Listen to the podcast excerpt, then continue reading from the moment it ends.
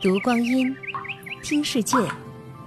二零一七声音日历，五月十八日，农历四月二十三。二零零一年的今天，昆曲被联合国教科文组织授予首批人类口头和非物质遗产代表作的称号。这个以曲词典雅、行腔婉转、表演细腻著称的剧种。留下了《牡丹亭》这样不朽的传奇。《红楼梦》中，黛玉听《牡丹亭》，点头自叹，心动神摇，最终如痴如醉，站立不住。这段描写让一位少年甚是好奇。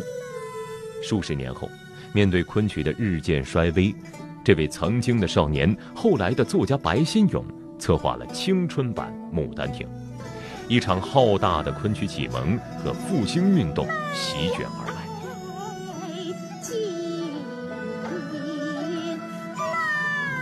他在《牡丹亭》中融入西方歌剧的技法，加入大量的幕间音乐和舞蹈音乐。观众哪怕听不懂戏，也可以从演员的眉眼间、嘴角边、身段里、水袖中，感受到细致丰沛的情感。他的一举一动，眉来眼去，他的那种细致，你懂得这是，这就是他表现方式嘛。